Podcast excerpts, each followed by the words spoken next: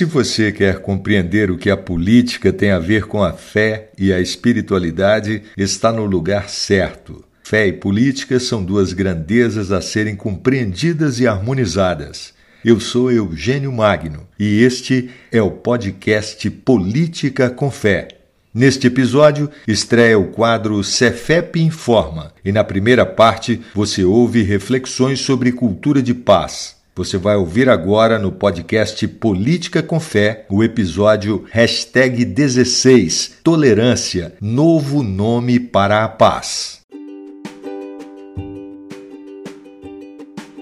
No episódio hashtag 7 Educação para a Paz do nosso podcast, falei a respeito dos estudos sobre cultura de paz da pesquisadora inglesa da Universidade de Bradford, Fiona Macaulay. Nesse episódio, também indiquei dois livros para quem deseja um maior aprofundamento sobre o tema. Um deles foi Comunicação Não Violenta, de autoria do psicólogo estadunidense Marshall Bertrand Rosenberg, e o outro foi Tolerância, por uma ética de solidariedade e de paz, de autoria de Bernhard Hering e Valentino Salvoldi, editado pela Paulinas. Encerrei aquele episódio lembrando que renomados especialistas mundiais nesse campo afirmam que as mais poderosas respostas para a construção da paz é a coprodução de conhecimentos e métodos que nos ensinem a lidar com o desacordo social, nos tirem dos constantes debates violentos e nos ajudem na criação de mais espaços de diálogo. Os fatos nos mostram o quanto isso é necessário. Se não vejamos, nos últimos dias, a Polícia Militar de Goiás, encorajada por um Estado policialesco de um governo que insiste em armar a população, incentivada por uma deputada possuída pelo espírito de Rambo, telespectadores sádicos regidos por programas policiais sensacionalistas, executou barbaramente um criminoso fugitivo. Lázaro não teve sequer a chance de falar sobre as motivações que o levaram a cometer os crimes de que era acusado, ainda que houvesse suspeita por parte da justiça, da polícia, da mídia e até mesmo da opinião pública de que os crimes poderiam estar ligados a uma estratégia de intimidação de sitiantes da região de Cocalzinho, em Goiás, por parte de um ou de um grupo de fazendeiros especuladores de imóveis rurais. Outro fato sem precedentes e cumulativo é que já passamos dos 500 mil mortos com a pandemia e as estatísticas registram cerca de 1.600 mortes por Covid-19 a cada 24 horas nos últimos dias. Apesar dos tempos atuais exigirem posições firmes, inclusive contra a própria intolerância, o negacionismo e os radicalismos no trato com os mais fracos, os mais pobres, as minorias e os desprovidos de poder e influência, há muito que se falar de tolerância. Hoje inauguro aqui algo que pode ser chamado de leitura refletida, leitura comentada ou reflexões e apontamentos sobre o livro de autoria de Bernhard Hering e Valentino Salvoldi, Tolerância por uma ética de solidariedade e de paz, do qual falei no início.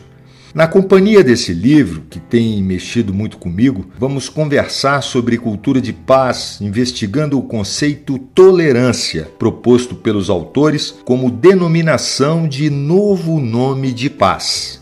As reflexões sobre a publicação tanto poderão ser apresentadas nos próximos episódios em sequência, como também de forma descontinuada, entremeadas por outros assuntos, especificamente com citações diretas ou em relação com temas factuais.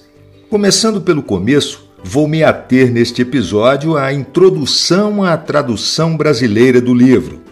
Diante das várias formas de exclusão no mundo de hoje, da violência institucionalizada que promove a marginalização crescente, o desemprego, a exclusão, a invisibilização, o encarceramento e a morte, é que temos todos juntos governos, empresas, polícias, justiça, mídia e sociedade de aprender e praticar a tolerância. É importante salientar que tolerância aqui, no contexto que o livro discute, não pode nem deve ser entendida como passividade ou retirada, covarde ou resignada que seja, mas no sentido de negociação, um valor a conquistar, uma ação guiada pela análise realista de si mesmo e do outro, dos sujeitos de relação, como um caminho em direção à solidariedade, uma nova maneira de administrar conflitos em busca de uma sociedade mais justa e fraterna.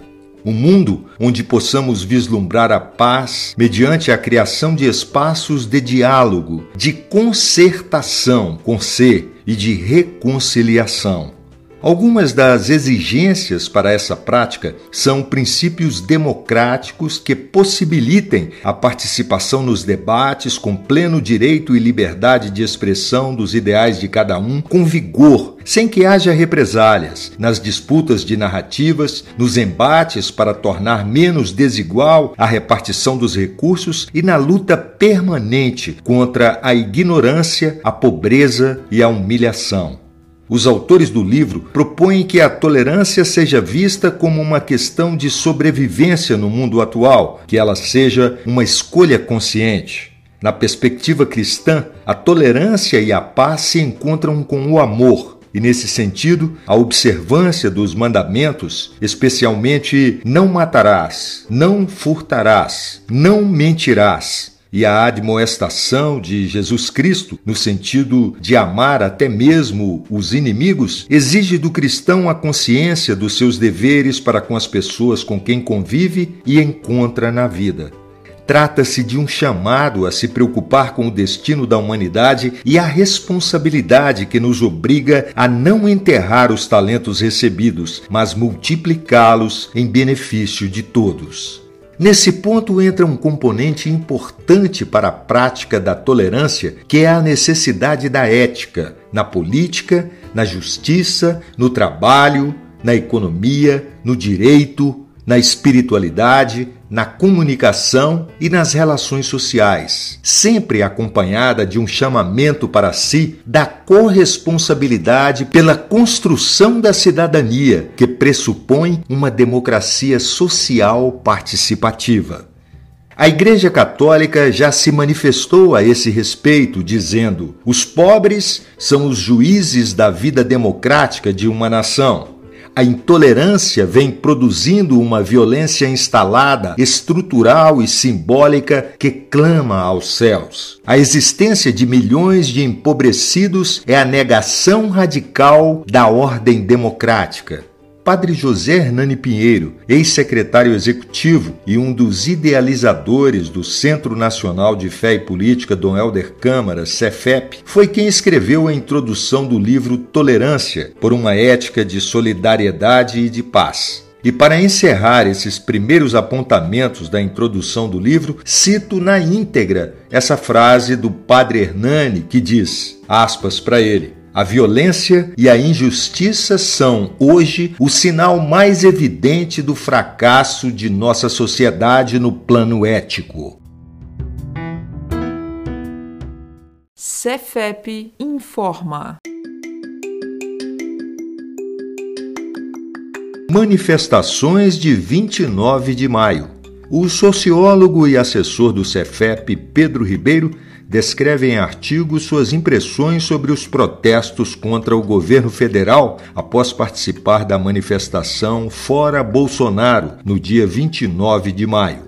Membro da rede de assessores, oferece ao Cefep e à rede de fé e política o podcast Política com Fé. Este podcaster que vos fala foi aluno da primeira turma do Centro Nacional de Fé e Política Dom Helder Câmara, tutor de ensino à distância de várias turmas e há mais de 10 anos integra a rede de assessores do Cefep. Como o tema do podcast é fé e política, firmamos um acordo com o Cefep, mediado pelo seu secretário executivo, padre Paulo Adolfo, e pelo responsável pela comunicação da entidade, Luiz Henrique Ferfolha. E a partir dessa parceria, o Centro Nacional de Fé e Política passa a oferecer mais um canal de conteúdos para a sua comunidade e ganha novo espaço de difusão, uma vez que o nosso podcast abrirá espaço para que mensalmente, sempre sempre na edição do dia 1 de cada mês sejam divulgadas as principais manchetes do Boletim Informativo Cefep. Dois anos da economia de Francisco. O ex-aluno e membro da rede de assessores do Cefep, Roberto Jefferson Normando, que integrou a delegação brasileira na convocação feita pelo Papa Francisco para participar do evento processo Economia de Francisco em Assis, na Itália, reflete sobre os dois anos do encontro em um artigo. Cefep participa de reunião do Conselho Permanente da CNBB. A reunião se deu na segunda quinzena de junho para a análise de conjuntura mensal, cujo tema foi o desmonte do Estado brasileiro, desafios da conjuntura. Visite o site do Centro Nacional de Fé e Política Dom Helder Câmara, www.cefep.org.br www.cefep.org.br Obrigado pela sua audiência. Ajude a divulgar o podcast compartilhando os episódios com seus amigos e contatos. Neste episódio, hashtag 16 Tolerância, novo nome para paz, tratamos do tema da educação para a paz e estreamos o quadro Cefep Informa, uma parceria com o Centro Nacional de Fé e Política Dom Helder Câmara, órgão da Conferência Nacional dos Bispos do Brasil, CNBB. Meu nome é Eugênio Magno e este é o Política com Fé, o podcast que educa para que não haja mais tantos analfabetos políticos no Brasil. Grave aí em sua agenda. Dia 15 de julho tem episódio novo. Receba o meu abraço e meus votos de paz.